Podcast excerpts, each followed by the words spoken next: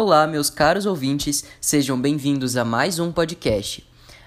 Hoje falaremos sobre os bioindicadores de poluição atmosférica, apresentando seus locutores Alicia, Maria Luísa e Pedro Sasso.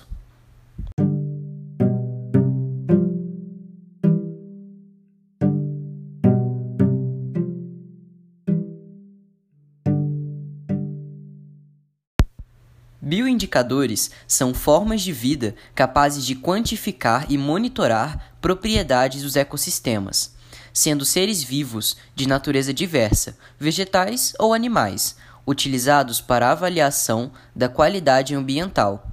O aumento dos problemas ambientais gera necessidade de novas medidas de controle para monitorar os níveis de poluição.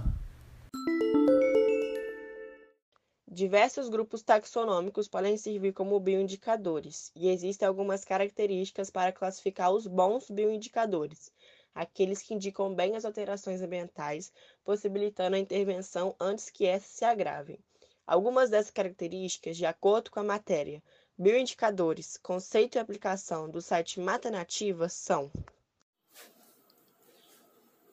ter reconhecimento fácil por não especialistas, distribuição na maior parte do globo, possuir indivíduos de diversos grupos taxonômicos com diferentes reações de sensibilidade a mudanças ambientais, possuir grande quantidade de organismos e ter grandes dimensões, ser facilmente amostrável com técnicas diversas, ter baixo custo de amostragem, pequena mobilidade para representar condições locais, ciclo de vida longo, ser conhecido ecologicamente e utilizável em experimentos laboratoriais, não ser muito sensível ou resistente a mudanças ambientais, ser de fácil manipulação e tratamento, ter condições de padronização de metodologias para que haja conhecimento das condições que provocam respostas, sendo possível identificar e quantificar os efeitos da alteração e avaliação das respostas ter possibilidades de uniformidade genética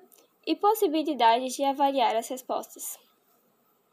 Muitos instrumentos de monitoramento de poluição são caros, fazendo com que a utilização desses seja inviável.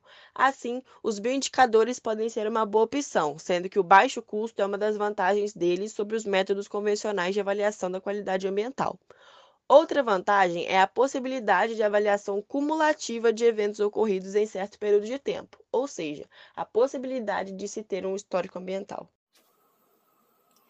A utilização dos bioindicadores pode ser de forma passiva, quando se dá uma avaliação dos seres que habitam a área de estudo, ou de forma ativa, quando espécies previamente preparadas são expostas aos ambientes recomenda-se a utilização de bioindicadores específicos para cada poluente atmosférico, de forma a permitir sua identificação através dos sintomas característicos apresentados nos resultados.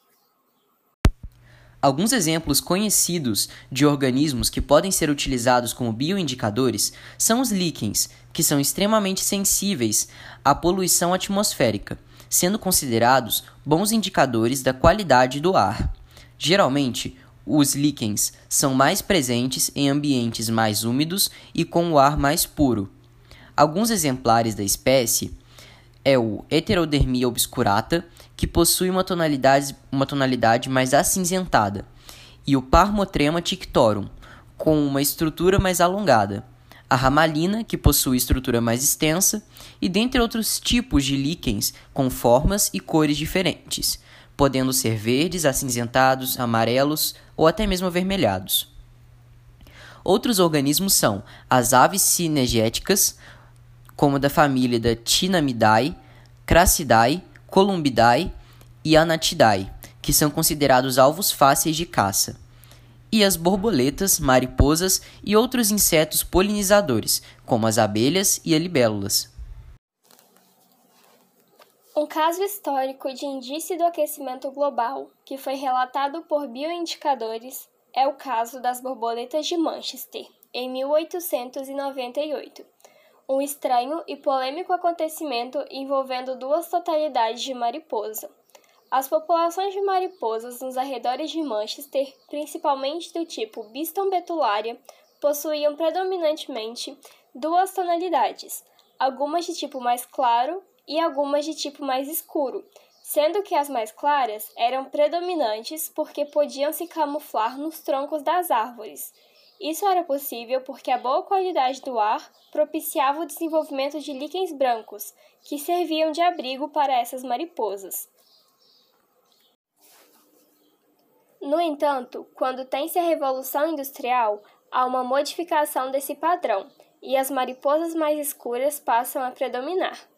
Vários estudos foram desenvolvidos para entender o que aconteceu, e foi constatado que isso era resultado da deterioração da qualidade do ar, o que acabou com os líquens e, consequentemente, com o sucesso de camuflagem das mariposas mais claras. Outro fator foi que a névoa escura, gerada pela fuligem e pela emissão de outras partículas, dada a baixa eficiência dos primeiros fornos a combustão, favoreceu o processo de camuflagem das mariposas mais escuras. Um fator importante é que, na época do ocorrido, no final do século XIX, a possibilidade de intervenção humana no meio de forma significativa ainda era muito questionada. Sendo assim, o acontecimento deixou claro que essa intervenção ocorre e suas consequências são perceptíveis.